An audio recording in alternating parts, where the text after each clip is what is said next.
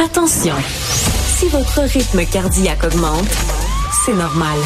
Mathieu Bocoté pense et parle plus vite que son ombre. Alors, je vous l'avais annoncé, elle est là, Christine Normandin, députée du Bloc québécois pour Saint-Jean euh, à Ottawa, qui euh, fait partie de, de, cette équipe du Bloc qui a réussi, peut-on croire, à convaincre un peu le gouvernement fédéral d'en finir avec la politique des visas euh, faciles accordés aux Mexicains de touristes, pour, qui favorisait notamment l'afflux de demandeurs d'asile, entre guillemets. Donc, pour en parler, Christine Normandin, nous la recevons. Bonjour. Bonjour, Monsieur Bocoté. Alors, question qui semblera toute simple encore une fois, mais d'où la lumière est-elle venue à nos amis d'Ottawa? Que s'est-il passé pour que l'inacceptable devienne acceptable soudainement ou pas soudainement? Ben déjà, je pense que les pressions que le Bloc québécois euh, ont, faites euh, ils sont pour quelque chose. On a martelé le message depuis plusieurs semaines à l'effet qu'il fallait euh, revenir sur cette décision de ne plus imposer de visa aux ressortissants mexicains pour qu'ils puissent venir ici. Et ça venait aussi de Québec, les Échos Québec qui nous disaient on est au point de rupture présentement au niveau des services qu'on est capable d'offrir aux demandeurs d'asile. Et c'est 25% des demandeurs d'asile qui arrivaient en provenance du Mexique c'est énorme. On est passé en 2016 d'environ 260 demandes d'asile pour les ressortissants mexicains à environ 3 000 il y a trois ans, à presque 24 000 l'année dernière. Donc, ça met une pression vraiment immense sur notre capacité d'accueil. On peut espérer que c'est en lien avec ça que le, gouvernement a finalement, euh, comme vous avez dit, vu la lumière et pris la décision qui s'imposait dans le contexte. Reste à voir comment elle va s'articuler, cette décision-là. Au moment où on se parle, le ministre Miller est, en point de presse pour euh, donner plus de détails sur euh, sur l'annonce. Donc, on sera vigilant pour euh, pour la suite des choses. Il y a peut-être des petits, donc comme on dit, le, diable est dans les détails. Donc, on va rester à l'affût. Mais dans l'immédiat, ça nous semble au, moins un pas dans la bonne direction. C'est une c'est une nouvelle qu'on accueille avec plaisir. Alors, faisons un peu d'histoire. pourquoi les libéraux, au moment de prendre le pouvoir, avaient décidé de changer le statut pour, pour les Mexicains? Donc, qu'est-ce qui les avait amenés à faire cela, puis à rompre ainsi avec la politique fixée par Stephen Harper dans les autrefois? Ben, on comprend qu'à l'époque, et c'est ce que le ministre Miller mentionnait, c'était dans le but d'avoir des relations euh, diplomatiques euh, plus fluides avec le Mexique. Et euh, on se fait poser la question, le québécois, mais à l'époque, vous étiez d'accord avec avec la, la levée de, de l'obligation des visas? Et là, je me permets de mentionner qu'il faut remettre les choses en contexte. Quand on émet, quand un pays décide d'imposer ou de ne pas imposer des, des visas, et dans, dans le cas du Canada, il y a des critères objectifs spécifiques qu'on analyse. On regarde par exemple le pourcentage de, de ressortissants étrangers qui arrivent ici et qui respectent leurs conditions de séjour. On regarde le pourcentage de ressortissants étrangers qui arrivent ici avec des faux documents, des faux euh, papiers de, de, voyage, et on regarde le nombre de ressortissants étrangers qui arrivent ici et qui ultimement déposent une demande d'asile. Comme je vous disais à l'époque, c'était 260 environ. Ben comme le, comme ça a changé, ben il y avait matière maintenant à revoir la, la décision qui avait été prise à l'époque parce que le contexte est différent. Donc si la décision en 2016 était adéquate. Ça ne veut pas dire qu'elle se maintient dans le temps. Et on ajoute à ça le fait aussi qu'il y a eu en marge de la, de la levée de l'obligation des visas un phénomène avec les cartels mexicains qui ont commencé à utiliser cette brèche-là pour, du pour faire du trafic humain, pour euh, profiter de la vulnérabilité des gens et euh, les faire passer au Canada, parfois dans le but de les, de les faire transiter par la suite vers les États-Unis. Donc, il y a une espèce de marché euh, illicite qui, qui a été créé et qui, qui se faisait au bénéfice des cartels et aux dépens de, de gens qui sont vulnérables. Donc, tout ça entrait en considération dans la, la décision qui a été revue et c'était pas le contexte qui, euh, qui avait cours lorsqu'on était en 2016. Donc, on, on s'ajuste. On doit revoir les choses en fonction de ce qui se passe. Alors, il y a un terme, vous me direz ce que vous en pensez, il y a un terme qui, moi, me semble, il y a un usage abusif qui en est fait aujourd'hui, c'est demandeur d'asile. C'est-à-dire, manifestement, nous n'étions pas que devant des demandeurs d'asile.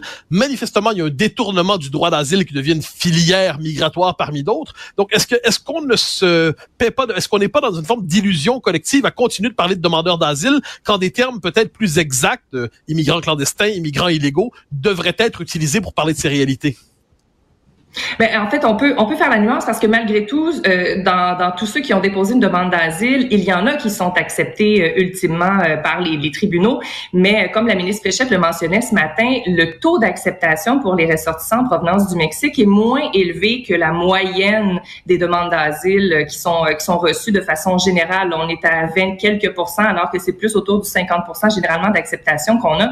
Donc ça peut ça, ça, ça vient un peu confirmer le fait qu'il y a, il y a une qui était utilisée par, entre autres, les cartels pour détourner le but initial qui est la demande d'asile, d'avoir une protection euh, euh, contre euh, contre des risques qui, sont propres à nous qu'on peut avoir dans notre pays d'origine. Et c'était utilisé pour faire une, forme d'immigration parallèle d'une certaine façon. Donc oui, ça soulevait ça soulevait cette question-là, le fait que le, taux d'acceptation était moins élevé par rapport au, reste pour les Mexicains par rapport au reste de, des demandeurs d'asile. Donc ça ça vient ça vient un peu confirmer le fait qu'il y avait une utilisation parallèle. Ceci dit, il y a quand même, il faut le rappeler, des demandeurs d'asile qui sont acceptés dans tous ceux qui, euh, qui déposent des, des, demandes. Donc, il y, a, il, y a, il y, a, une légitimité pour certains, mais elle était peut-être euh, moins présente dans le cas des, euh, des Mexicains.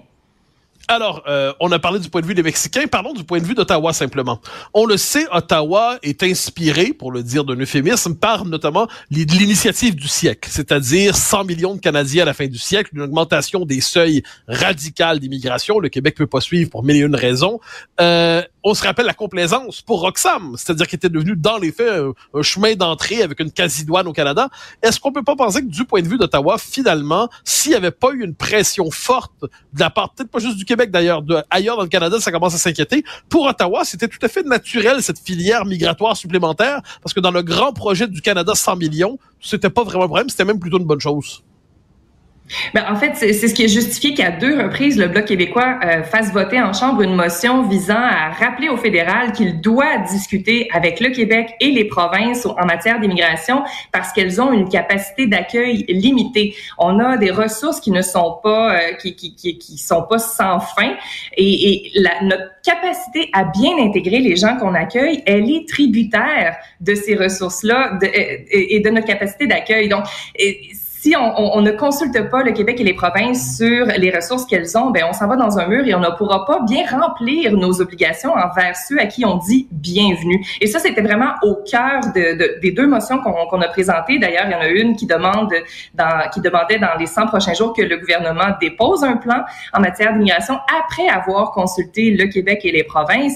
Et, et c'était vraiment la pierre angulaire du débat, la capacité d'accueil dans le but d'une intégration Et ça, c'est quelque chose qui était complètement absent du discours euh, d'Ottawa. D'ailleurs, quand on avait posé la question à Dominique Barton, euh, qui était euh, à l'époque à McKenzie et qui est responsable de l'initiative du siècle, ben, avez-vous considéré la capacité de loger ces gens-là? Et c'était niet nada. Ça, ça n'avait été fait que d'un point de vue purement soit idéologique, soit économique en lien avec le, le, le, patronat qui souhaitait avoir de la main-d'œuvre qu'on pourrait qualifier de cheap labor dans ce contexte-là.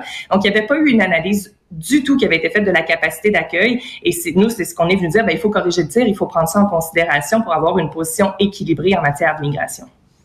Christine Normandin, une dernière question en 15-20 secondes. Euh, quelle est la prochaine bataille sur la question de l'immigration pour le Bloc? Ben justement, ce sera de voir euh, si notre motion aura été respectée par euh, par les libéraux. Il y a une, une, position qui a été prise par la Chambre euh, de façon majoritaire à l'effet que le gouvernement dépose un plan. Donc, on suivra ça à l'expiration des 100 jours. Est-ce que ça aura été fait? Et est-ce qu'il y aura eu de réelles consultations avec Québec aussi? Quand quand le ministre nous dit Québec est de mauvaise foi, ils ne veulent pas s'asseoir à la table et Québec nous répond ben c'est parce qu'il n'y en a jamais eu de table.